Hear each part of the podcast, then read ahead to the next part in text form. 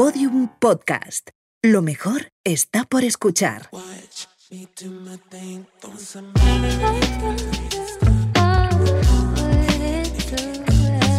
Te lo juro que estoy nerviosa. ¿Estás nerviosa? Te lo juro. Mira que estas conversaciones las, Las te- tenemos de normal, pero no sé, esto impone, ¿no? Dices en el libro que soy, que nunca quisiste ser madre. Dije yo, ah, pues soy un error. Tenéis uno- unos genes vosotros que delita. Cuando era más pequeña, quisiste que fuera el psicólogo. Y yo, vamos, le contaba cada mentira. No, lo que pasa es que tú no lo sabes. Te lo estoy contando ahora, la verdad. No me lo creo. Cuando lo dejaste con papá, yo no entendía que pudieras seguir con tu vida. Que tú que también el amor. Este tema me hace mucha gracia hablarlo contigo aquí de repente, ¿sabes? Pero SOS. Que alguien me saque de aquí. A solas con Vicky Martín Berrocal. Un podcast producido por Podium Podcast y la coproductora. Episodio 3. Alba Díaz.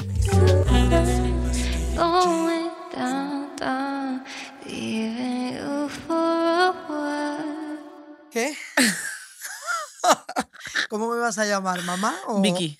Vicky. ¿Vicky? Vicky. Anda, hombre, venga ya, con el rollo tuyo. Mamá, mamá. Bueno, tú sabes que yo, eh, bueno, tú sabes lo que yo he soñado, eh, tener este, este, este podcast, ¿no? Aquí Mucho, en Podium. muchos años, sí. Pero sabes que, mm, que tenerte aquí es una cosa Estoy bastante... nerviosa, te lo juro que estoy ¿Estás nerviosa. Te nerviosa? lo juro, sí. Y yo también. No sé, te lo Porque prometo, ¿eh? porque realmente- mira que estas conversaciones las, Las te- tenemos de normal, pero no sé, esto impone, ¿no? No, es mi pero... primer podcast también. No, bueno, es Claro. tu primera vez sentada Claro. eh, en un plato de televisión, o sea... sí. Es que nunca, Estoy 23 flipando. años. Siempre arranco, siempre arranco preguntándole a la invitada que cómo nos conocimos. Pero claro, Es que en este caso. ¿no? preguntarte a ti cómo nos conocimos, pues es un poquito. Bueno, yo sí, yo te conocí a ti nueve meses antes que tú a mí. Nueve meses antes y además sabes la historia, ¿no? Cuando de repente tenía una, una piedra en el riñón y, y- voy, porque me hacen una litotricia y, y- y llego y me dice el, el médico, no, no, usted ya no tiene la piedra, pero eh, está embarazada tiene un niño. Digo, ¿cómo? Uno. Un- Digo, ¿cómo? Sí, sí, sí, yo no me enteré. No, no, que va, yo no me enteré. Que tenía dos. Después, Me enteré ya cuando fui al Claro. ginecólogo, lo que pero yo no me enteré. Entonces, cuando me dijo, "Di- tiene un hi-", y fui sola, además, tu padre no estaba. Y entonces me quedé así, digo, ¿cómo? ¿Que tengo qué? Digo, se ha equivocado. Y estaba embarazada. Y a Como partir de en el libro que soy, que nunca quisiste ser madre, dije yo, ah, pues soy un error. No, pero es verdad, yo nunca quise ser madre. No, yo no, no, es tenía verdad. esa. Claro, eh. ¿Sabes? La gente decía, ay, yo quiero ser madre, me quiero casar y tener hijos. Yo no, yo veía un carro y salía corriendo. Ujú. ¿Sabes? Pero llegaste tú. Maravillosa Alba. Bueno, Y, no, no sé. y ahí empezó, ahí empecé a quererte. Empecé a quererte en, el en ese preciso instante, cuando me dijeron que, que estaba embarazada. Y corrí a tu padre y se lo dije, y a partir de ese momento la vida de una madre eh, cambia. No llegas, o sea, eres madre nueve meses después, pero inmediatamente cambia todo. ¿Y por dónde quieres empezar esta charla? Porque tú tienes mucho que contarme. Sí, es Yo pensaba que yo te conocía, fíjate la cosa. Yo siempre, una No. madre siempre piensa que conoce a su hijo, ¿no? Que es una cosa que, bueno, es que mi hijo lleva conmigo toda la vida y lo conozco, pero es mentira. Al final te das cuenta que no conoces a un hijo. Y esa es la gran charla que yo quiero hoy tener contigo porque, porque yo creo que va a ser bueno para, para, para las madres, ¿no? Escuchar esto. Porque tú y yo hemos hablado mucho, nosotros hemos sido muy de hablar, pero realmente un día eh, tuve la sensación de que no te conocía. Y eso es increíble. El día que me contaste lo de el bullying, ¿no? Eh, para mí fue como, y lo contaste mucho después. Sí, tampoco lo relacioné con. O sea, no, no sentí que tuviera esa carencia por eso. O sea, esa experiencia para mí, mientras, mientras la vivía, no. Yo no la veía así. O sea, yo no la veía como bullying. Yo lo veía pues como que, bueno, pues igual no encajaba, no. ¿Sabes? No, ahora mismo, como todo es tan. El, esto del bullying es tan común, pues sí que lo pude relacionar. Pero bueno, son cosas que pasan a muchos niños, muchos adultos también, el trabajo. Pero ¿por qué no lo contaste? O sea, yo lo que digo es, cuando tú sufres bullying, eh, tu bullying fue una cosa de que tú venías de Sevilla, eh, tenías una manera de hablar, eh, te gustaba muchísimo. Bueno, yo, había, yo te miraba y digo, pero esta niña va a ser futbolista. O sea, esto... Yo sí, yo sí, siempre he sido como la que, la que llamaba la atención por eso, ¿no? Por, por jugar al fútbol, por ser mu- mucho más masculina, ¿no? Eh, pues me costó, me costó adaptarme. Y luego en Madrid, en Sevilla sí que encontré mi, mi sitio. La verdad que tenía muy buenos amigos.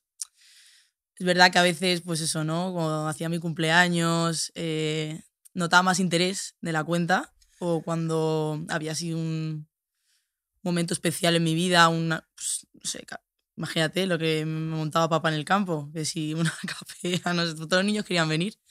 Entonces, bueno, es verdad que sí que algo de interés había, pero sí que encontré mi sitio ahí. Fue cuando ya vine a Madrid que pues yo venía con mi acento, con mis formas, ¿no? Yo siempre he sido muy yo, no, no me ha importado ¿Verdad? Tú eres muy nunca lo que digan, entonces pues sí que no encajé muy bien, la verdad. Pero, bueno, no ¿Pero qué, qué, qué pasaba? ¿Qué te, que te- se metían contigo, no? Sí, con mi acento, porque como era un colegio inglés, eh, yo no sabía hablar con acento británico. O sea, todos sabían, era como algo normal para ellos y para mí, ¿no? Entonces se reían mucho de mí cuando leía en, en alto. Entonces yo le decía a la profesora, no, no, es que yo no quiero leer, por favor, que me da vergüenza, tal.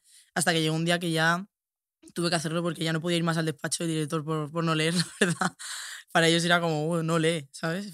Pero bueno. Sí, No. yo recuerdo algunas veces que decías, Sí. tengo miedo a, a hablar en la, en la clase, eh, ¿sabes? Pero nunca te sentaste, o sea, o probablemente tu madre nunca te preguntó. Eso es de las cosas que, que en, este, eh, en este podcast, en Podium Podcast, quiero eh, hablar, ¿no? Al final es qué, mm, qué, preguntas necesita muchas veces un hijo que no, le, no las hacemos. Es que yo creo que también puede ser que, que no queramos abrirnos, ¿sabes? O sea, em, muchas veces me has preguntado tú qué tal el cole, eres feliz, pero claro, no, no indagas, no, no profundizas, ¿no? A veces no encuentras tu zona de confort ni siquiera en casa o, no sé, igual eh, estás un poco en ese limbo de no saber muy bien cuál es tu sitio. Entonces, si no te encuentras en, en sitios como el colegio, con tus amigos, ya no sabes ni siquiera si en tu casa te encuentras, ¿sabes? Estás como un poco en o- sea, perdida. Entonces puede ser que, que, que sea eso y también pues eso, que los padres no, no, no creo que muchas veces hagan las preguntas correctas. Ujú. No, no generalizo, ¿eh? O sea, no, no me gusta generalizar, pero sí que es verdad que, bueno, hay que tocarlo con tacto. Pero ¿cuál es la pregunta correcta? Que no sé cuál es la pregunta ejemplo, correcta. o sea- ¿cómo te digo? Mira, hemos hecho, Hemos hecho lo mismo. a la misma vez. Estamos, Estamos conectadas, sí. con todo, ¿eh? Es muy fuerte. No sé, no sé, la pregunta correcta. O sea, simplemente yo creo que eh, el niño debería sentir que le apoyan, ¿no? O sea, ya no solo la pregunta, sino cómo actúan con ellos y cómo les... ¿Sabes? Eh, el hecho de estar ahí, de que ellos sientan que están ahí sus padres, ¿no? Tú te has quejado mucho de, por ejemplo, ¿no? Partimos de que tú vienes de donde vienes. O sea, al final tienes un padre conocido No y al una final madre- verás tú aquí... No, es verdad, pero tienes un padre conocido y una madre eh, igual, ¿no? Entonces, yo creo que, que- que has tenido que convivir con eso. Yo no creo que, has- que haya sido fácil. Mm, eh, o sea, tienes una herencia genética, ¿no? Eh, Maravillosa, y pero muy, muy fuerte también, ¿eh? Es muy dura. O sea, tenéis uno- unos genes vosotros que telita. Sí, sí, no me mires así. Sí, sí. Pero bueno, es maravilloso también. que todos Sois una bomba venimos- en todos los sentidos, ¿no? Tenéis mucho carácter, mucha fuerza. Sois personas muy, muy decididas, muy fuertes, muy valientes, muy luchadores. Y claro, también vivir ahí, viéndoos crecer de esa manera y, y conseguir vuestros sueños, joder, una dice, uff, ¿por dónde tiro, no? O sea, a veces dices, quiero, no sé si voy a ser como ellos o si voy a poder conseguir lo mismo, ¿no? sí, que como- tampoco es que sea lo que tengo que hacer, no es lo que tengo que hacer o a veces no, no tengo que seguir tu, tu camino, pero es verdad que tienes una presión. Lo entiendo, yo la tuve ¿eh? también Claro. con mi padre y con mi madre, pero al final todos tenemos, Mm, venimos de donde venimos, Claro, ¿me y es entiendes? maravilloso, hay que saber vivir con ello y, y ya está. Y simplemente coger de, de esa herencia lo que te sirve y apartar lo que no, pero vamos, sin maldad, o sea, sin, sin verlo como algo malo, lo, lo que no te apetece coger. O sea, ya está, si no es para ti y no te sientes bien con eso, no se aparte y ya está, no, no pasa nada. Pero bueno, estamos en eso, estamos en eso. Con mi psicóloga estoy ahí apartando lo que no y cogiendo lo que sí. Bueno, te, sí es verdad que tú, tú vas a la psicóloga cada semana, pero desde hace tiempo, o sea que no es, es una cosa increíble. Bueno, hay gente que decide no hacerlo Bueno, yo, y tú eres muy de, Pero yo me acuerdo que cuando era más pequeña eh, quisiste que fuera el psicólogo. Y yo, vamos, le contaba cada mentira. O sea, eso era. No, lo pasa que tú no lo sabes. Te lo estoy contando ahora, la verdad. no me lo creo. Sí. Sí, porque Sí, yo, sí. yo veía que tú, eh, bueno, Era muy rebelde, es verdad, eso sí que hay que sí eras muy rebelde, pero no era por rebeldía, era simplemente porque yo creía que tú... eh, incom- me, sentía incomprendida. ¿En la Entonces era sociedad? como, sí, un poco en la sociedad, en la gente de mi edad. Piensa que yo he estado contigo mucho tiempo y, en mi, y cuando salía de clase siempre estaba con tus amigos. Entonces al final las conversaciones con ellos no eran las mismas. O sea, yo me sentía más adulta que, que los niños de mi edad, entonces no encajaba. Y bueno, pues eh, querías que fuera psicólogo porque también era muy celosa contigo. Cuando lo dejaste con papá, em, yo no entendía que pudieras seguir con tu vida, que era, era raro porque él siguió con su vida y lo vi bien. Pero contigo tenía ese apego que no podía. O sea, Pero- no, no- sentía que me, me sentía sola. Sí, pero te sentías, fíjate que, que claro, tu padre rápidamente eh, Pero porque también una lo pareja. ¿no? O sea, llegó Virginia justo, pum, y ya nací con, es- con ella. No, no tuve que asimilarlo. O sea, no fue nada Te nuevo. Te daba mucho coraje que yo tuviese novios. Muchísimo, mamá, hija, no sabes cuánto. Me las he hecho pasar, Sí, sí, sí. telita, ¿vale? bueno, hay cada... hay Ah, cada- No, no, eso vamos a dejarlo. Sí, pero yo creo que al final tú, hay, eh, los niños deberían de entender que al final una madre y un padre hacen todo, o sea, intentan hacer todo lo mejor. O sea, un padre y una madre siempre quiere lo mejor para un hijo. Eso es, eso es, que, es que no, no sé. No, pero se eso no se duda, eso no se ¿no? duda. Lo que pasa que muchas veces lo que nosotros pensamos que es lo mejor, para vosotros no lo es, porque yo tuve una conversación contigo que me llamó muchísimo la atención y me dijiste, bueno, mamá, es que tú crees que llevarme a un colegio privado o, ¿sabes? O hacer esto, esto y esto o tal, ha sido lo mejor. Y para mí probablemente hubiera, pues a lo mejor yo hubiera sido mucho más feliz en un colegio público o hubiese, mucho más, eh, hubiese sido más feliz quedándome en Sevilla y no yéndome a Madrid. Pero claro, esas son cosas que un padre no puede preguntar a un hijo. O sea, al final, o sea, lo entiendo así. O sea, yo no le pregunto a mi padre por qué te vas a vivir aquí, por qué te tengo que acompañar yo, ¿no? O sea, y siempre vivimos con esa, ¿sabes? Estamos con ese Sí, remordimiento. pero hoy lo entiendo, ¿eh? O sea, en su día no lo entendía porque era como, a ver, ahora por qué me tengo que ir. He estado en seis colegios, me he mudado dos veces a Madrid y a Sevilla. O sea, no ¿Sí, fue una verdad? vez, fue dos veces. Entonces yo no lo entendía, decía, jo, es que nunca puedo hacerme a un grupo, nunca puedo tener una estabilidad en, el- en la ciudad, porque al final no volvía al mismo colegio. O sea, tú me cambiabas. También por eso, ¿no? Porque no, no me encontraba. Yo creo que de alguna manera tú lo sabías y te dabas cuenta. Porque si no, yo habría vuelto al mismo colegio, ¿no? Siempre. Pero bueno, es verdad que eso sí que te lo he podido echar alguna vez en, no en cara, pero sí que te lo he podido comentar, ¿no? El hecho de no, no haber tenido ese lugar, ¿no? Ese hogar y ese grupo de amigos. Yo no tengo grupo de amigos, yo soy una persona muy solitaria, o sea, que va con uno, con otro, ¿sabes? Con mis, pero no tengo un grupo como tal. Y eso pues sí que es verdad que a veces lo echo de menos, ¿no? Y digo, sí, y, te digo, qué pena no haberme quedado en, Sevilla para poder tenerlo. eh, yo, yo lo he vivido también, ¿no? A mi padre me decía, nos tenemos que ir a vivir a Linares y allí que me iba. Y, y sí que es verdad que al final hay cosas que, que, que pasan factura, ¿no? Y, y yo creo que a ti te pasó factura muchas sí, cosas sí, y no creo que a ti. A O sea, todo el hablo no, hablo en general. O sea, fíjate que tú vienes de un padre y una madre separados que no sé el porcentaje cuál es, pero altísimo. No, no. Y, y- y- y Yo tengo mucha normalmente suerte, yo tengo mucha pero tú has tenido suerte de que nos llevamos bien Sí. y que de repente mi familia es tu, ¿sabes? Y que yo hablo con ellos y que, y que nos Pero que le pasa a reunimos. todo el mundo, que esto no es algo... Pero no es.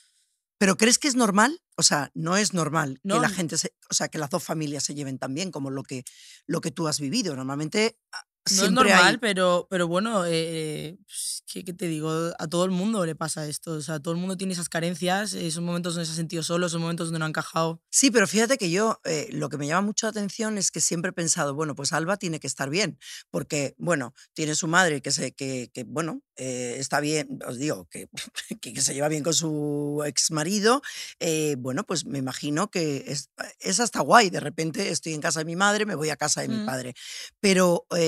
cuando me contaste por primera vez que efectivamente has echado muchas cosas en falta, eh, por ejemplo, tener un hogar, ¿no? Que para ti es, ¿no? Cuando llegas a casa de tu padre sí que lo tienes ahora y que conmigo no lo has tenido. Y dices tú, fíjate cómo será, yo me planteo. Digo, si tú has tenido eso y ha sido tan bonito, dentro de lo que cabe, ¿no? Simplemente la separación de unos No, sí, padres, claro. la gente que no lo tiene, ¿cómo será? O sea, la dificultad, lo que la madre llega a pensar, ¿no? Al final dices tú, bueno, la niña está bien conmigo. Y cuando se va con su padre, está bien con su padre. Pero hay, hay más. ahí. Que yo creo que no nos. No, pero es que tampoco nacéis con, con un manual de No, cómo no, claro, hacerlo, es o que ser madre es el acto de generosidad, o sea, y, y por supuesto venimos sin manual de instrucciones. Entonces, esto es lo más complicado, o sea, olvídate de cualquier profesión. O sea, yo creo que es la más difícil. ¿Qué te gusta de tu madre? muchas cosas. Bueno, ¿como cuál? Como por ejemplo, em, que me hayas dejado ser, que me hayas dejado vivir experiencias, eh, viajar, eh, conocer gente, que hayas confiado en mí, porque sabías que yo no te iba a dar mucho problema. Bueno, es Gracias. que saliste, ha salido muy Sí. buena. También es que, claro, no sé cómo hubiese sido de, de otra manera, ¿no? Luego también tú... mm, Luego siempre me quejo porque digo que es muy estricta, como muy dura. Porque es verdad que te llamo soldado a veces, eres muy así, y es como tú quieras. Pero sé que lo haces por mí, ¿no? Y, y bueno, al final eso se agradece. Luego, en cambio, por otro lado, em, mi padre es como más tranquilo, te dice las cosas de otra manera. A veces necesitas como esa mano dura para, para centrarte y para saber dónde vas. Y, y bueno, eres un gran ejemplo como mujer, como madre, como hermana, como hija. Y no vas a llorar, ¿no? Como No. llores ya me muero. Digo, capaz eres. No voy a llorar, no voy a llorar. Siempre estás, o sea, eres muy generosa. Aunque tengas tus cosas, eres capaz de, de apartarlas para que los demás, para estar para los demás. Bueno, y de tu Siempre padre, ¿qué es, qué es lo, lo mejor? Es que, es que yo tengo con mi papá Sus le- manos. sí, sus manos. Yo le miro las manos y lloro. O sea, es brutal. Tengo una debilidad con sus manos. Cuando la gente me para y me dice tu padre, tu padre, bueno, y tu madre, ¿no? O sea, pero en este caso tu padre, eh, yo les digo que es igual que en casa. O sea, es una persona em, muy especial. Es una persona que es capaz de, de- de dejar a un lado también ese sufrimiento que ha podido tener por... O sea, no tiene ego. Es una persona sin orgu- no tiene ese orgullo malo, eh, no, no tiene maldad. Es una persona muy buena. eh, aparte, me acuerdo un día que me dijo, no sé si te acuerdas tú, que me dijo, Alba, soy tu padre, porque eso también es muy nosotras, que somos muy amigas y a veces nos confundimos. Y me dijo mi padre, em, yo soy tu padre, porque cuando empecé a suspender, y dice, yo soy tu padre, pero puedo dejar de ser tu amigo. Y entonces ahí fue como, me cambió todo. O sea, yo, yo, para mí él, o sea, sentirle como amigo era algo maravilloso. Y en el momento que me dijo eso, porque de verdad lo necesitaba oír, porque estaba ya muy... No, no, no, no, ¿Tú no te ¿eh? acuerdas? No, Sí, no me lo, lo dijo y te siempre lo digo, digo, "Uf, joder, ese momento en el que mi padre me dijo esto, qué mal. O sea, porque de verdad mm, cambié. Hice así con la cabeza, me dio un giro. Te dio dije, miedo. yo quiero tenerle como amigo. O sea, yo, yo siento que os quiero tener co- como ambas cosas, ¿sabes?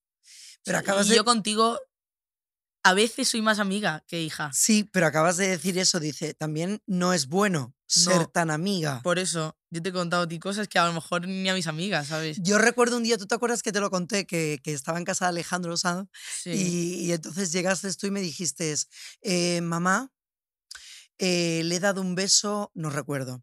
Y yo me Ay, quedé mamá, así. hija, es- por Dios. Bueno, vale, pero bueno, da igual un beso, tampoco estamos hablando de. Ya, y ya, entonces bueno. llega a casa Alejandro y dice, ¿qué te pasa? Digo, pues no te, pero no te puedes creer tú que la niña me ha dicho que le ha dado un beso. Digo, bueno, la verdad es que somos muy amigas. Y me dijo Alejandro, ya, ya, pero ten cuidado. Lo primero, eres su madre. Sí, sí. Y luego cuando he estado en pareja, es verdad que no te debería haber contado todo. O sea, si imagínate que tenía un, una bronquilla, yo te lo he contado como si llamara a una amiga, oye, mira, no sabes lo que me ha pasado, que luego se, queda- se quedaba en nada porque era una tontería. Pero en el momento, claro, yo te he contado, yo te contaba y luego tú, ¿sabes? A ti ya te daba... Bueno. cos- Tú ya rechazabas un poco el tema y, y es verdad que, bueno, pues debería haberme callado un poco con ese tema. Pero es lo normal. Tú Sí, entiendes sí, que sí, si tú vienes y alguien te está haciendo daño y tú me estás contando todo lo que está ocurriendo, al final, como una Daño no. amiga. Daño no. ¿Qué? Daño no. Yo No, que soy muy tremenda no, y, y daño le doy no. la vuelta a todo. Claro, porque, Daño no. porque tú tienes esa cabeza tuya Sí, que sí, ves esa. sí, Pero sí. yo era así. Pero todo eso también, es- bueno, es lo que te iba a decir, todo es también por lo que he visto, por lo que llevo también dentro. Tú que también el amor. No vayas a hablar de mí. No, y digo, pero digo que por el eso amor. mismo de haberlo visto, yo te he visto a ti coger el teléfono y llamar a tita, Rocío, ven por favor, que es que me va a dar algo. Uy, que se me sale el corazón por la boca, no sé qué. Y digo, mamá, hija, y diciendo que exagerada, pero claro, luego lo vives y dices que esa sensación es horrible, ¿no? Y es verdad que, que bueno, también he aprendido mucho de mi familia en. Es que los patrones en mi familia no han sido muy. ¿Cómo te explico? Mi Mm. abuela, em, pues su marido tenía otra mujer, eh, tenía una vida paralela. Pues ella estaba sufriendo, aguantando, pero le valía la pena, le compensaba porque estaba tremendamente, tremendamente enamorada. Entonces, bueno, eh, ahí ves sufrimiento, reaccionas el amor a- al sufrimiento. Luego ves que, Te vas a bueno, a mi, a mi otra abuela, con que también ha sufrido. que también ha sufrido. Eh, tú que al final pues no te veo con una pareja, ¿no? Hoy en día. Entonces, que no es como a lo mejor mi padre, que sí que en ese caso sí que lo he podido ver, pero luego en el resto de mm, casos he visto, he relacionado el amor con el sufrimiento. Yo he relacionado toda mi vida. Yo también lo que veía era mi padre, ¿no? Y mi padre y mi madre. Y al final era como Dios. pero bueno, mío se aprende, ¿eh? No, y No son aprende. experiencias en Claro. la vida y no puedes cambiar de dónde vienes, ¿no? Entonces, lo único que hay que hacer es, eh, pues, aprender, ¿no? Y, y gestionarlo Mm. de otra manera. A mí me han costado 50 años, ¿vale? Jo, O pues sea, como me cuesta a mí sabes. 50, años- 50 años, jodida, mamá. No, pero a ti no te va a costar mía, 50 Espero años. que no, espero que no. También te digo, esto de la terapia, que yo me siento muy, muy privilegiada, muy, de verdad, muy agradecida por poder ir, por cómo están las cosas con, te dan cita Sí. muchos meses, muchos meses de Cierto. espera. Y me siento muy privilegiada, de verdad, por eso. Pero es verdad que los tiempos han cambiado y, y a lo mejor en tu época el hablar de tus miedos, tus carencias, tus inseguridades no era tan, tan normal, ¿no? O, o- o te podía mirar un poco mal por... Yo realmente no me quejo cuando hablo de estas cosas. O sea, yo si hablo de algo que me sucede, no es quejándome y no es para llevarlo a un punto negativo. O sea, yo todo lo que te he dicho, tanto lo del bullying como pues, las carencias, eh, he conseguido darle la vuelta, gracias a Dios, y, y con mucho trabajo, claro, pero no me quejo. ¿Crees que es importante el, el tener las ideas tan claras? O sea, que en esa época de adolescente, ¿no? Eh, eh, que, que- que- porque yo siempre te inculqué a saber decir no, a no tener Siempre, miedos. siempre. Pero yo siempre lo digo a mis hermanos, estoy todo el día, aprender a decir que no, saber decir, no vais a ser menos, tener personalidad. Porque es verdad que tú eso me lo inculcaste muy bien. Yo, yo no, por ejemplo, no bebo. Soy una persona que, bueno, me puedo beber un vinito, pero que no soy una persona que beba. Y recuerdo que me decían cuando era más pequeñita, jaja, no bebes, qué pringa, no sé cuánto. Ah, No eres guay. Y yo, vale, pues no soy guay. O sea, ¿qué te digo? No me apetece. Claro, Hoy pero, me ahorro unas resacas y un dinerito, que- pero, claro, pero pero- sí, yo no, nunca, nunca fui, nunca encajé en nada. O sea, yo siempre he sido la que se ha ido antes de fiestas a, a casa, la que no bebía, la que nunca ha hecho cosas nuevas, o sea, me refiero a cosas menos, ¿no? nunca me he drogado, nunca, nunca, o sea, nunca he hecho nada de eso. Entonces, bueno, es verdad que si no hacías eso no eras guay, pero me encanta no haber sido guay. O sea, si Claro, eso es- no, si eso es ser guay, y a mí y yo te aplaudo, ¿sabes? sí. Eh, pero tú eres igual también y eso Sí. lo he visto en ti y en toda mi familia, gracias a Dios, sois iguales. Sí, yo, yo aconsejo siempre a los Sí. niños eh, que, y a las madres, ¿no? Digo, eh, in- incúlcale mucho, ¿no? Que, que, que, que no le dé. Porque vienen, Eso efectivamente. también como- tienes que llevarlo, ¿eh? O sea, tú le puedes decir a un niño, eh, ¿Crees? ah, yo creo que sí. O sea, yo he sido una persona que no ha querido dañarse nunca. O sea, yo bastante he tenido con todo el análisis emocional que he hecho en mi vida desde tan joven como para dañarme con físicamente, ¿no? Y no...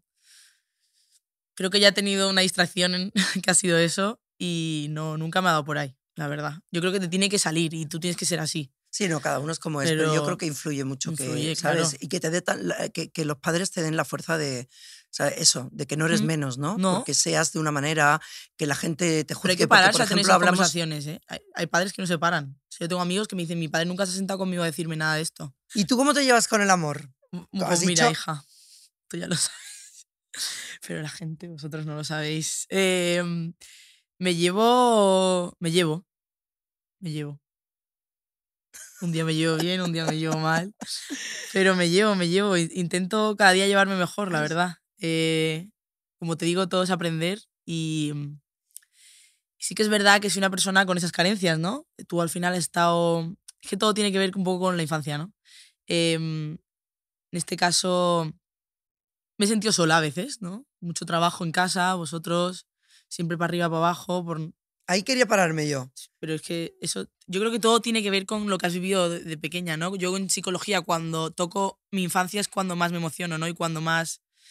Ella me dice, mi psicóloga Mila, eh, me dice siempre, eh, ¿cómo te ves de pequeña? Y es verdad que una imagen mía es en una esquinita así, ¿no? Cuando no he tenido ningún nada en casa que tú digas, jo, no, pero a veces esa soledad de estar de lunes a viernes sola porque tú te ibas a trabajar a Barcelona, volvías, tenías los programas, todo el día trabajando por mí, ¿sabes? Y por darme lo mejor. Y, y, claro, no lo entiendes. En ese momento no lo. Tampoco es que lo viera mal, pero esa carencia estaba, ¿no? Esa soledad. Yo, yo me sentía muy sola. Y, mm, y entonces, claro, eh, a veces sí que me, me he podido enganchar a las personas o he tenido una dependencia bastante fuerte por, por eso. Eh, soy una persona muy dependiente, cada día menos, verdad que Sí. tú sabes que trabajo mucho en ello. Y bueno, eh, como te cuento, lo que te decía antes, eh, a veces no me, no, no me siento entendida, ¿no? Y, y creo que no hay nada peor que anularse para que te entiendan.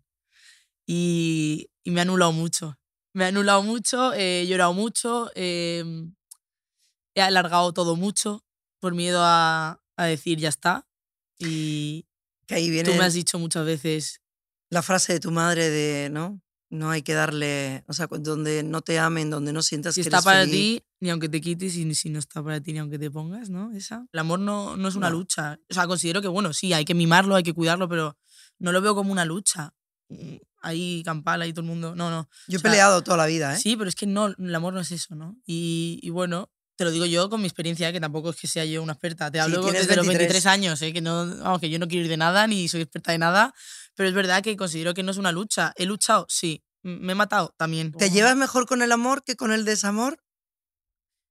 Eh, con el amor no te llevas muy bien, o sea, digo. Es eh, que el desamor los- me viene muy bien luego. O sea, luego me siento muy bien. En el- Ese, ese momento de desamor sufro al principio mucho, pero luego ya a los tres días yo tengo un clic en la cabeza que me hace catapum. Es que es increíble. ¿No te pasa? Cuando era, cuando era pequeña, ¿te acuerdas que, que gente de nuestra vida se iba o... Y no o preguntabas y por yo ella. nunca preguntaba por ella. Tengo un desapego, igual que tengo un apego, que yo no comprendo. O sea, es algo rarísimo. Seguramente mucha gente se siente identificada con esto, pero igual que me, me pego mucho a la gente cuando veo que no es para mí, ya después de el sufrimiento, me voy muy rápido. No, O sea, y- y soy capaz de, de en un segundo cambiar de, de- de opinión. No, no, o sea, todo. Yo creo que también, eh, como sufres durante el amor. Como lo largas tanto, tú ya el duelo lo has pasado, ¿sabes? Entonces, cuando ya la gente sabe que no estás con esa persona o que pues ya dicen no puede ser, y yo sí, porque llevo unos meses, ¿sabes? Así. Pero bueno, sabes no que a mí nada. me pasó, a mí me pasó, a mí me pasó eh, con tu padre que, que, que- que es verdad que fueron unos meses, sabes, un tiempo bastante doloroso y cuando ya terminé, recuerdo cuando nos mudamos, bueno, tú tenías un año y medio, no te acordarás de esto. No, Pero recuerdo que llego a mi casa y la gente me llamaba, pero me acabo de enterar, pero estás bien, pero estás bien. Y digo, estoy en paz, claro, estoy sí, feliz. Claro, ¿y cómo dices tú que te acabas de separar y estás bien? O sea, la gente tiene que estar mal, ¿no? Es como, no puedes estar bien. Pues sí, lo estaba. Yo relaciono el desamor con la paz, por así decirlo. O sea, cuando yo ya digo adiós a algo, yo me siento muy en paz porque no he vivido algo sano, ¿no? Del, al 100%. El día que viva algo sano y se me vaya, pues obviamente esa paz no... Bueno, el día que vivas algo sano, si, Yo si seré, has vamos, llegado, si has llegado a querer, he dado todo. O sea, he dado todo. has llegado a querer a la persona, bueno, no bien. equivocada, porque No, nunca, hombre. O sea, cuando te enamoras es una cosa que es que no controlas, ¿no? Y te enamoras y te gusta a alguien y, es- y no sabemos por qué, pero te gusta. Pero hay una frase que dice, si, si has llegado a querer a la persona equivocada, Imagínate, ¿no? imagínate tú a la correcta, ¿no? Pues sí, pues sí. Imagínate, mamá, la que te voy a dar Pero la tú- correcta. Tú de todas maneras has sido una niña bastante especial porque eh, yo hoy miro, o sea, yo escucho a madres de, de, de amigas tuyas y, y tal que me cuentan que no sé qué está ocurriendo, pero con 15, 14 años ya eh, los niños saben de todo, han hecho de todo. Eh, ¿sabes? Y tú has sido bastante tranquila para eso, ¿no? O sea, yo quería hablar sobre el sexo, sobre sexo, pero, Genial. ¿sabes? Eh, genial. Eh, wow, justo contigo- la pregunta que esperaba. No, pero porque no quiero, ¿sabes? Porque yo creo que No. eso que hemos hablado, digo, somos amigas, hay un cierto sí. límite que no se puede pasar, pero yo creo que es necesario, ¿no? También hablar de todo esto. Claro, hombre, no puede ser tabú tampoco. Hay que explicar las cosas. Hablarlo con naturalidad. Claro. O sea, Hombre, a mí yo la no verdad- sabía. Yo no sabía nada. Yo. ¿Sabes? No es como ahora que todos los niños saben de todo. Yo no tenía ni idea. Yo. Y mira que, que fue hace relativamente poco. Que no. Muy poco. O Con, sea, tú, 18 a- con 19 años fue. sí, con poco. 19 años 18. hoy, o sea, Sí, en sí, este, sí. en este, Sí, sí, en muy este momento fuerte. que estamos viviendo. Sí, sí, o sea- aparte. yo no. Vamos, claro. No, no, yo estaba feliz. O sea, yo como madre era como, Tú hiciste una fiesta, ¿no? ¿Qué? No, que o mi sea, hija perdió la virginidad, gente. no, hombre, no eso, pero que digo, que me pareció. No, sí, claro, fue un lo momento muy comento- bonito además. Fue súper bonito. Y mm, bueno, está bien hablarlo. Yo cuando me pasó te lo dije, eh, creo que hay que tener esa confianza y creo que los padres deben dar esa confianza porque a saber qué cosas Y si yo no hubiera hablado contigo, yo no habría sabido cómo hacer las cosas. Y, y creo que es algo muy, muy importante. Y que Tampoco te di yo clases para eso. clases ¿no? tampoco es que me pusieras en una pizarra aquí, esto va así, esto va así, no, pero sí que es verdad que algo, ¿no? Sí, bueno, los se habla. Se habla y eh, en los colegios también, últimamente, pues, ¿no? se hablan de esas Sí, ¿no? cosas. Que este tema me hace mucha gracia hablarlo contigo aquí de repente, ¿sabes? Pero no sé. ¿Para ti es importante el sexo? Sí, muy importante. Sí. Mamá, claro. ¿En la pareja? Qué fuerte. SOS. Que alguien me saque de aquí. No, sí, sí, pero. No, sí, es muy importante, claro. A ver, no es todo. porque es para soy muy ti? Romántica, yo ¿Qué- soy muy, muy, muy- ¿Qué porcentaje es importante para ti en. en- en- Es que tú sabes que yo soy muy sí. de tocar, de roce, ¿no? De sentir, así, ¿no? y de detalle. Y de sí. deta- Claro, aparte. Pero. Y- Sí, soy muy de detalles, muy detallista. Me gusta que la gente mime, ¿no? Que cuide como hay que cuidarlo. Pero sí que es muy importante. Yo te diría un. No, no me mires así. Un, s- ¿Un qué? un, set- uno- un, set- un 70, un, set- un 65. Un 65 es. Nada, a ver, pero sí, pero es normal, mamá, por favor, yo no sé. Claro, hija, un poco de todo en la vida. Pero es verdad, has llegado a entender sí, que, pero que no es todo. sexo no es lo que, lo que No, mantiene una relación. Para mí no lo es.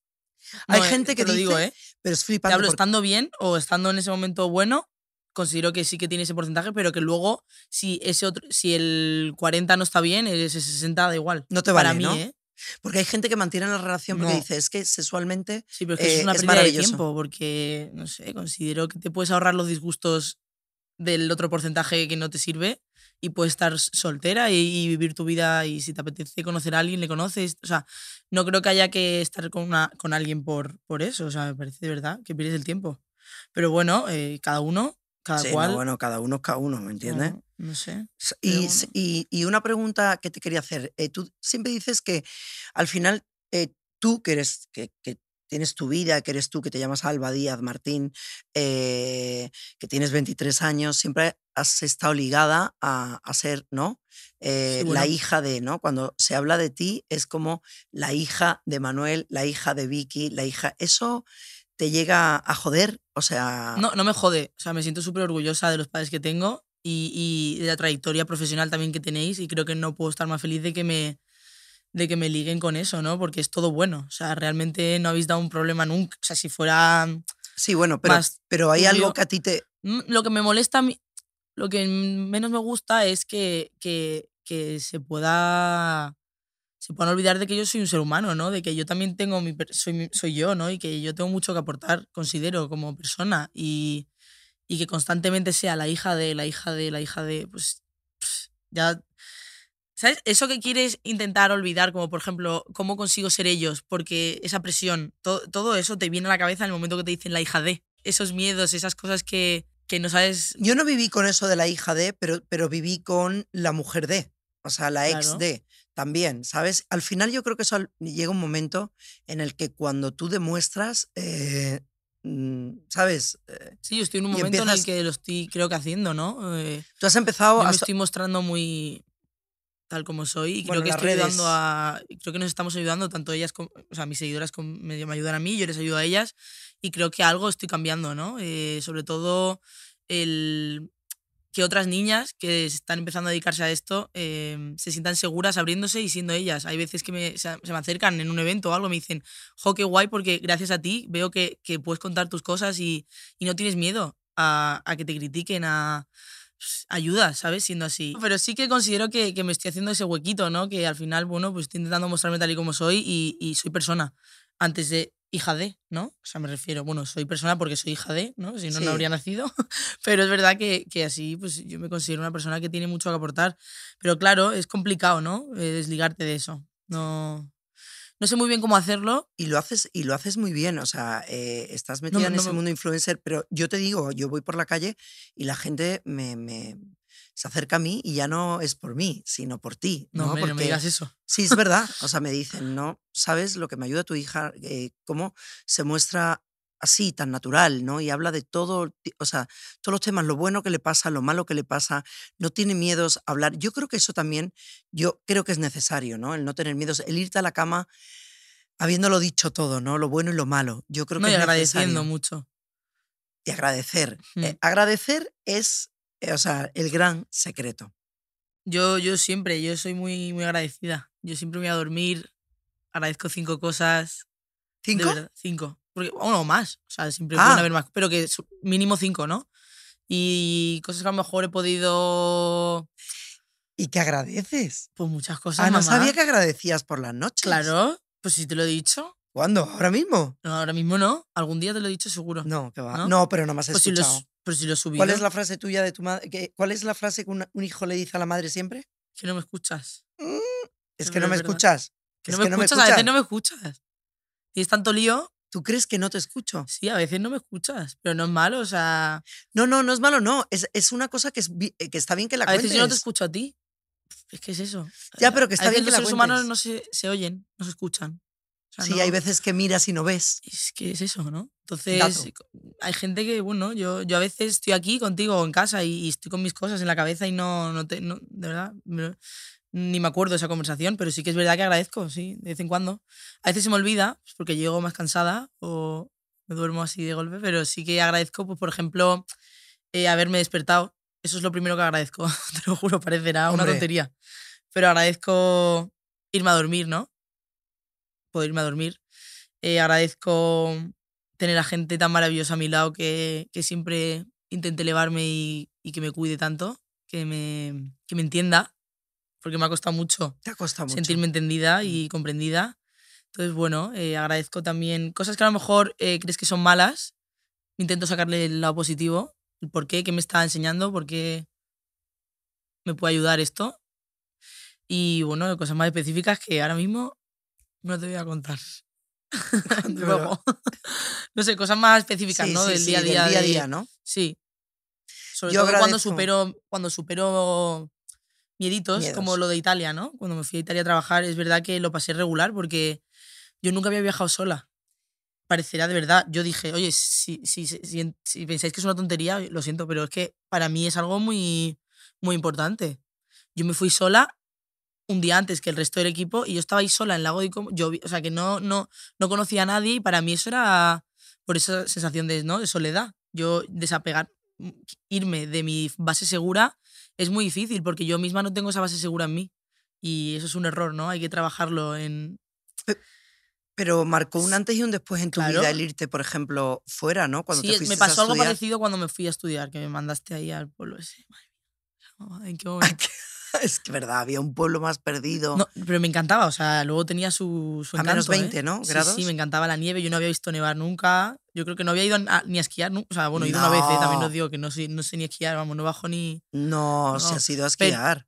pues no me acuerdo, a Sanadú, No, ¿qué dices? te a lo digo, mamá, que te digo has yo que no he ido a, sitios a Sierra. Nevada, ya está una vez, pero que ¿Ves? ¿Ves? Empieza, empieza a Pero recordar. una vez, es lo que te he dicho, una vez, esa única vez. Y, mm, y me fui a este sitio que estaba en el norte de Estados Unidos. Esto nunca lo he contado. nunca. Y bueno, pues ella me envió para aprender inglés. Claro, lo que ella no sabía, tú no lo sabías. ¿Dónde me estabas enviando? Hombre, perdona. Yo me podía eh, mandar a. Vamos a ver. O a sea, otro te- sitio. eh, o sea, sabía dónde ibas. Tú no sabías dónde iba. Pero lo que no sabía. Tú no habías cómo- ido antes para decir, sé dónde va mi hija. No, hombre, claro, No. eso no. Pero realmente después me asusté porque cuando me vino Domingo me dijo, ¿tú sabes ahí. dónde has mandado a tu hija? Y yo dije, ¿dónde? Porque claro... Es un estado eh, que tiene, creo que dijeron, no sé si tiene el índice de, No, no. de suicidios más altos de, El índice de suicidios más alto de, digo, de no lo Estados puedo- Unidos, No, de Estados Unidos no, de- del estado de Nueva York. del estado de Nueva York. Yo flipé, ¿vale? O sea, yo dije, menos mal, no, a ver, pero. Hombre, o sea, yo creo que no, no solo te mandé una- a estudiar inglés. ¿eh? No, me, no, pero que tú me entiendes. Mandaste una para época la rebelde. experien- Era la época más rebelde de mi vida, es decir, y ese sitio eh, me dio un golpe de realidad. Yo siempre he sabido eh, valorar mi vida, mi. me sentía que muy- Lo tenías. que tenía. Pero eh, allí, pues es verdad que, bueno, pues eh, me sentía más desnuda, más sola, ¿no? Eh, en un sitio muy, muy frío, yo he sido muy, de sitios cálidos, eh, gente con sangre caliente, ahí todo el mundo era muy distante, no hice amigos, ya sabes, esto parece que me persigue. no hice amigos. Te Em, costó me costó mucho. No, no, no hice. No, al final. Bueno, una que. Al final, al final, que te No. la lió. Pero sí que es verdad que, bueno, eh, estar ahí sola eh, fue como un renacer, ¿no? De alguna manera mm, me iluminé en ese sitio. Es como que nunca me había parado, nunca me había parado a, a pensar en, en mí, ¿no? A mirarme por dentro tanto. O sea, yo sabía que algo había, pero ahí fue cuando me encontré, ¿no? Y ahí fue cuando empecé a, a entender un poco la vida, ¿no? Y, y- y lo que era la felicidad y que me preguntarás, ¿qué es la felicidad? Seguramente. es que te iba a preguntar Es que te estoy viendo la cara. no, no. Pues no sé. ¿Qué es la felicidad, por cierto? Para un niño de, para una niña de 23 años, o, o ¿qué es la felicidad? Porque, claro, me imagino que no tiene nada que ver con qué es la felicidad para mí. Yo creo que para todo el mundo debería No. ser lo mismo. No, No, no lo mismo, pero sí que la felicidad es, pues, bueno, pues eso, el no necesitar nada. O sea, realmente es, para mí es cuando estoy bien conmigo misma, cuando estoy feliz, cuando sé a dónde voy, cuando no tambaleo, o sea, cuando no, cuando cosas externas no pueden de alguna manera conmigo, cuando me siento arropada por mí misma y también por mi entorno. Para mí eso es ser feliz, ¿no? El hacer cosas que me sumen, tener conversaciones que me gusten, eh, no sé, vivir, ¿sabes? Sin miedo. vivir sin miedo. Sí, para Casi mí eso es ser feliz, ¿no? No, no necesito nada, ni material, ni... Vamos, nada. Es increíble porque tú me has enseñado mucho de eso, ¿no? Bueno, O sea, tú has sido muy... Yo creo que hoy, eh, además de ese libro terapéutico, ¿no? Que, que, que he escrito, que ha sido muy bueno para mí, yo creo que hubo un antes y un después en una conversación que tuvimos a finales de, antes de entregar el libro.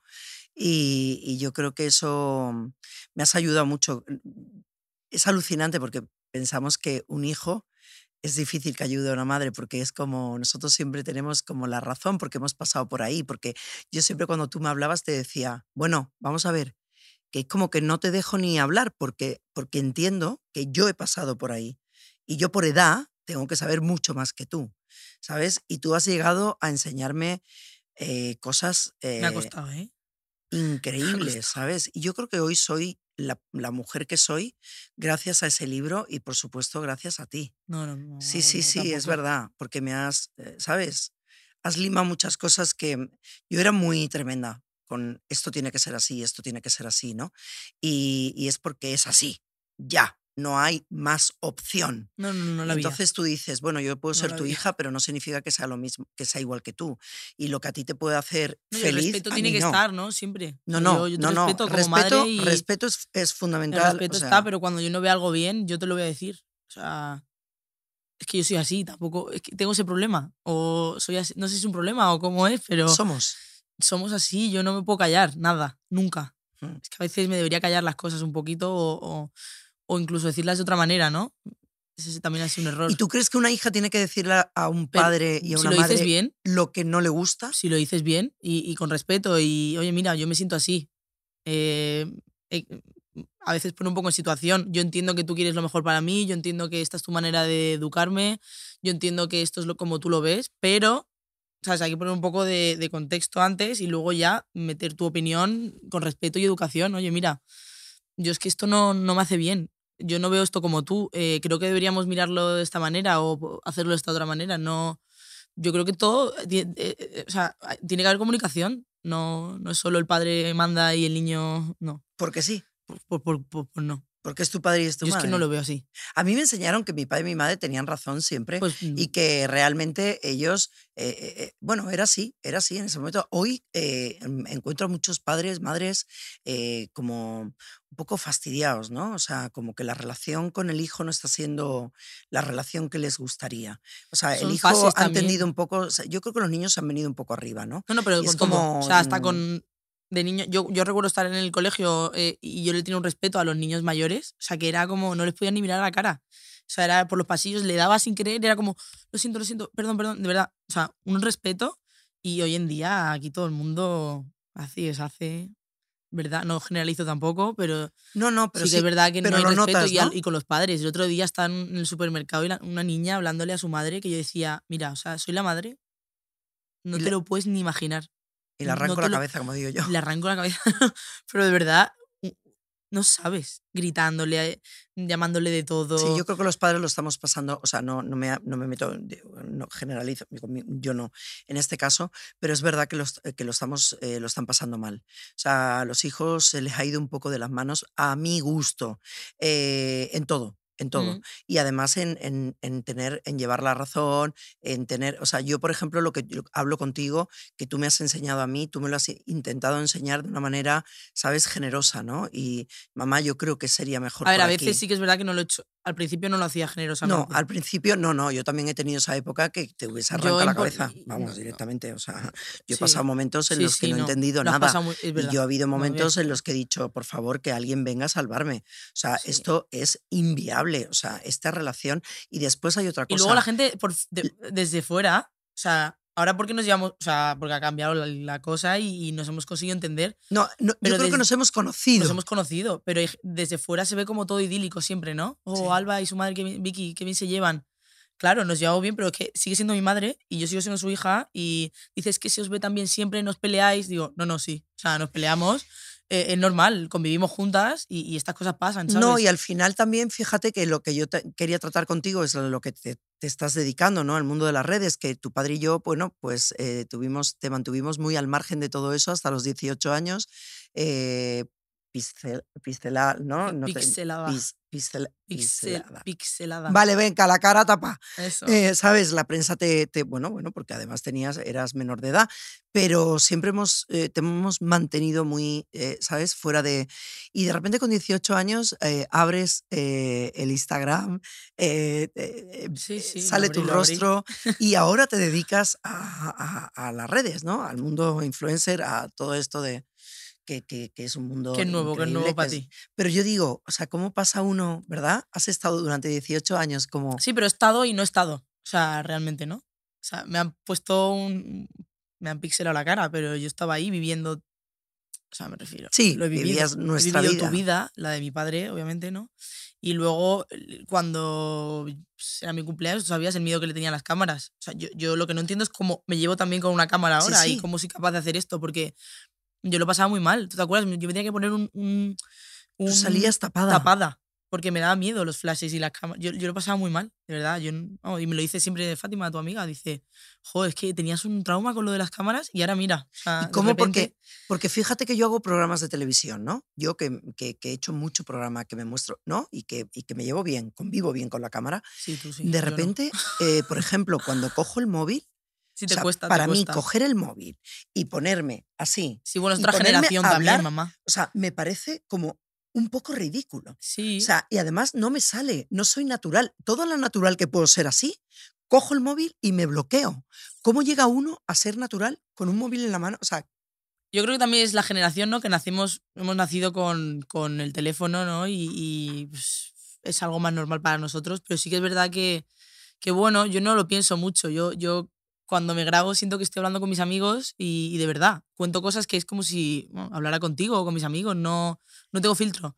Entonces al final eh, he creado como ese espacio donde, donde puedo ser yo donde me abro sin problema y no me siento juzgada. Al revés, hay veces que tengo algo que me incomoda o que me inquieta y al hablarlo con delante de una cámara y subirlo, pues no sé, se me va no sé, como que lo sano. Es Y- algo rarísimo, es una ¿y no te da miedo que la gente conozca tanto de ti? no. El, sea, no problema no es mío, el problema, si tú quieres atacar eso, es tu problema. Tú, tú, tú tendrás la inseguridad que quieras o el problema que sea. Si eres mala persona, me refiero, si eres un hater o... Es, es tu problema. Yo, yo creo que estoy haciendo lo que todos deberíamos de alguna manera hacer, que es conocerse y abrirse y, y mostrarse, ¿no? Sí, no, a mí eso me parece bien. O sea, yo soy, vamos, yo, yo te aplaudo, ¿no? De que lo hagas de esa no manera, porque miedo. además te admiro, digo, qué maravilla, te veo hablar al lado mío en el sofá y digo, Dios mío, qué habilidad, ¿sabes? Pero no, es el, no es el hecho de que tú te muestres con esa naturalidad, es que la gente, ¿sabes?, sepa tanto de ti. O sea, de tus eh, debilidades, de tus inseguridades. saben de todo. O sea, podrían darme por todos lados. Claro, es que sea, yo, por que ejemplo, saben creo que te todo. conozco, o sea, si no, yo creo que la, la gente a través de las redes ha conocido mucho más de ti en menos tiempo que yo. En en 23 Sí, sí. años. Pero también porque se ha dado justo ahora, que es cuando estoy en ese punto, ¿no? De que soy mucho más extrovertida, que puedo abrirme de esa manera. Pero bueno, eh, es verdad que a veces me lo dicen, me dicen, si es que yo sabía, por ejemplo, cuando lo dejo con, con mis parejas, ellos sabían ya desde hace meses, o sea, ellos lo notan, ellos ya saben cuando Increíble. es increíble, o cuando tengo un mal día me lo ven en el brillo de los ojos, o sea, lo notan. De repente hay 20 m- mujeres que son maravillosas, con las que yo hablo a diario, que ni conozco, pero que ya, yo las considero mis amigas ya. Y tengo conversaciones súper interesantes con ellas. Me encanta. Lo juro. Y eso también lo haces tú desde Sí. que te dije, oye, que, que, que mola mucho, que a veces aprendes mogollón. Sí. Y, y bueno, eh, y ellas saben perfectamente cómo estoy. Y pues eso, también es porque no tengo filtro, pero sí, a veces tengo esa cosa de, oye, ya saben demasiado, ¿no? O pueden atacarme con... Pero no me da miedo que me ataquen. Si quieren atacar es su problema. Ellos sabrán cómo... Luego el karma, para ellos. Yo, karma bueno. A mí no me... Yo soy así. Y no, no voy a cambiar porque me ataques con algo que yo... O con insu- Porque ya, me, ya las he sanado. Si yo te lo estoy contando, siempre te lo cuento como, oh, me pasa esto, pero a la vez no he sanado todo, obviamente. Pero lo que te cuento, tengo la fuerza como para poder contarlo y, y recibir tu, tu feedback, ¿no? Tu respuesta, porque ya lo estoy trabajando, ¿no? Entonces no me va a hacer daño. Entonces, bueno, no sé, estoy ahí, ahí. Me encanta escucharte. Ya, bueno, sí, que me ha costado eh, abrirme. He estado como así más, más cerradita al principio. Pero bueno, Bueno, pues, eh, más, más- pues hasta aquí hemos llegado en esta charla maravillosa. La verdad que eres un regalo de la vida. Eh, Gracias, mamá. independientemente de que seas mi hija, eh, si no fuera tu madre, eh, te lo diría igual. Eres, una, eres un ser de luz, eres un ser que tiene algo muy especial, tienes un aura bonita, em, eres una niña con, con las ideas muy claras, Joder, con un corazón gigante.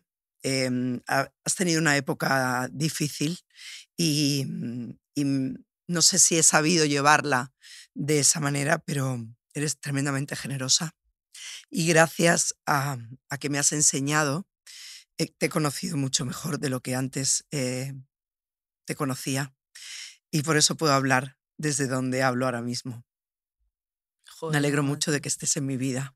Gracias. Y, y espero que, que esta charla eh, le valga a, a todas las madres, ¿sabes? Y que intenten, ¿sabes? Pararse un poco eh, y no en, eh, en dar lo mejor, sino en dar lo que realmente un hijo necesita. Lo que hablábamos, ¿no? De, de porcentajes. Te quiero. Y yo. O sea, no, no pensé que fuera a acabar esto llorando, la verdad.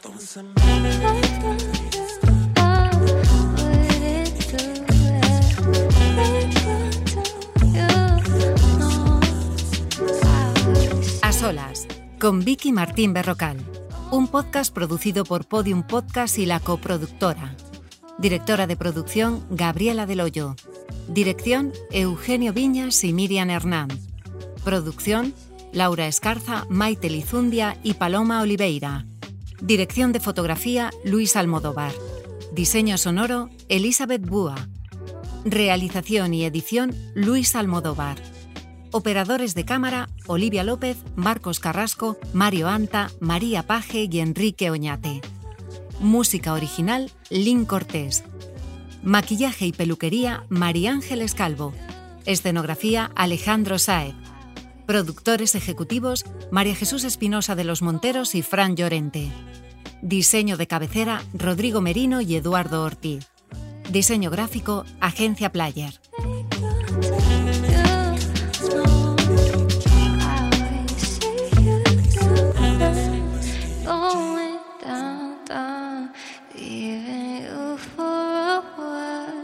Todos los episodios y contenidos adicionales en podiumpodcast.com.